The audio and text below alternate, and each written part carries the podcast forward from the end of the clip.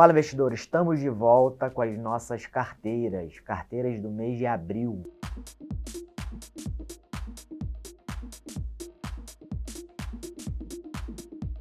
Júlia, tudo bem?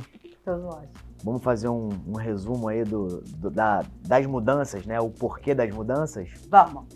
É, eu vou começar falando um pouquinho do cenário macro, porque a gente sempre parte do cenário macro, acho que já falei algumas vezes, e é o que fundamenta, é, assim, faz o primeiro filtro sobre o que a gente entende que pode entrar na, na carteira.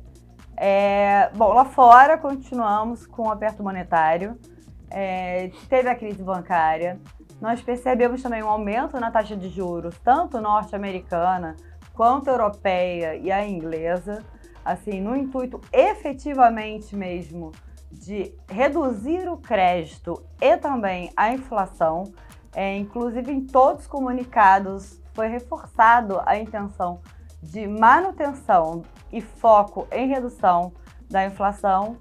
E por isso nós focamos muito em empresas que nós entendemos que são resilientes e que são demandantes de alguma maneira é, via estratégia e que não assim tem alguma previsibilidade, mas além de, além de potencial, obviamente, porque isso já também é um Claro. prim- dos primeiros filtros, que a gente entende que está com múltiplos descontados e teria então é, potencial de upside. Uma E chance aí? de retorno, né?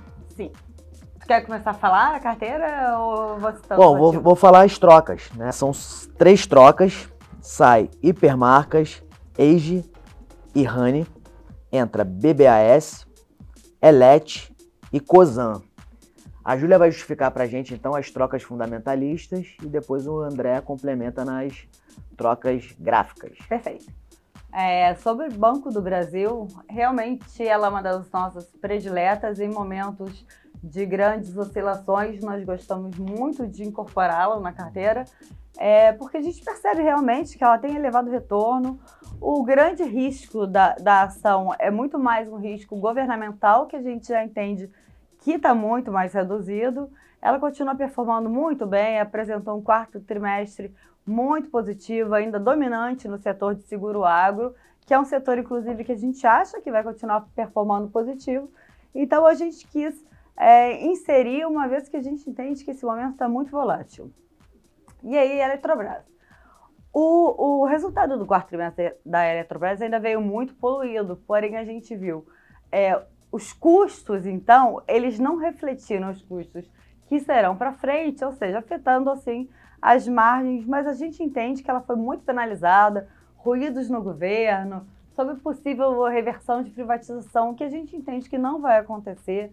Inclusive o ministro de Minas e Energia já veio a público falar, mas volta e meia tem algum ruído e a gente entende que tem um potencial muito grande ah, quando normalizar, né, estruturar. Sexta-feira passada foi escolhido é, presidente de algumas áreas, então a gente acha que realmente a sequência continua, o ruído é muito mais externo do que interno, e a gente entende também que, que existirão, e já foi inclusive computado, é, cortes e incentivos à demissão de antigos funcionários, enfim, e que, vai, que a empresa vai ter, então, uma redução de custos com elevação de margens. Muito É, e aí, por fim, a gente tem Cosan, que é uma outra energética. A Cosan é uma holding, para quem não sabe, ela tem a Rumo entre elas, mas principalmente a Raizen, que é uma produtora bioenergética é, via açúcar. Então a gente entende que ela foi muito penalizada, também porque tem baixo free float. É, e a gente acha que então esse mês ela vai conseguir recuperar porque não houve um motivo real dentro do nosso entendimento que justificasse é, a não performance positiva. André, e o gráfico? O que, que É. diz pra gente? A gente entende que o mercado ele veio buscar uma região importante né, Uhum. em que a gente consiga mostrar alguns ativos bons né, que estão descontados em uma região interessante para compra. né? Então, a Cosan, né, ela está numa, numa, numa região de suporte muito interessante. Né? Ela teve uma queda que a gente considera oportunidade. Uhum. Então, por exemplo, é um papel difícil de ter a queda que teve, sequencial. e veio buscar um fundo muito forte de mensal dentro de um canal de alta, então uma região ali de 13, 15 reais é muito atrativa para compra. Então a gente é, é, um papel que a gente sempre acompanha, gosta e voltou para a nossa carteira, né? Uh, temos a Elet, voltou também, é um papel que a gente acompanha, gosta, como a Júlia falou, teve alguns ruídos aí e que também gerou oportunidade. Né? Teve uma queda forte, acentuada, e também veio buscar uma região ali de defesa no, no mensal. O papel segue bem, numa tendência de alta, e a gente consegue ver valor ali agregado no, no nível de preço que está. Banco do Brasil teve o estresse do setor bancário, é muito é, ruído, ruído, também, né, de governo, fora, né? aqui governo.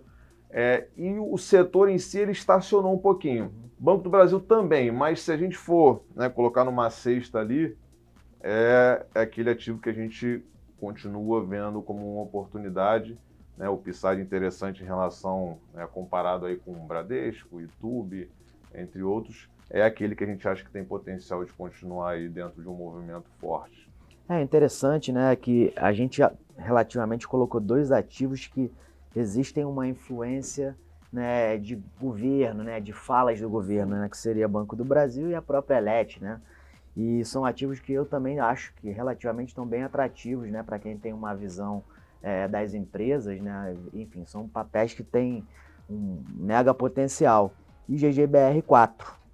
É, a, a, nossa carteira no ano, ela segue positiva no ranking, em, com 0,59 no ano, contra menos 7,95 do Ibovespa.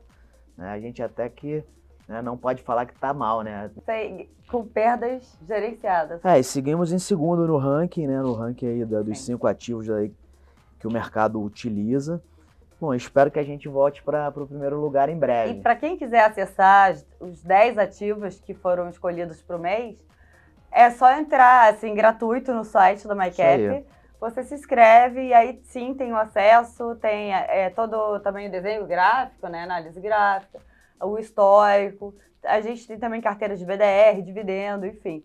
Então, é, só complementando, porque a gente não queria assim, que ficasse enorme. Pode E também só para complementar, a gente iniciou esse mês com a carteira de fundo imobiliário. Ah, ah isso é bacana. Ativo então, que o mercado gosta, que a sua física gosta bastante. Sim, né? sim. Então, a partir desse mês lá de abril já está disponível lá para os clientes acessarem lá as indicações.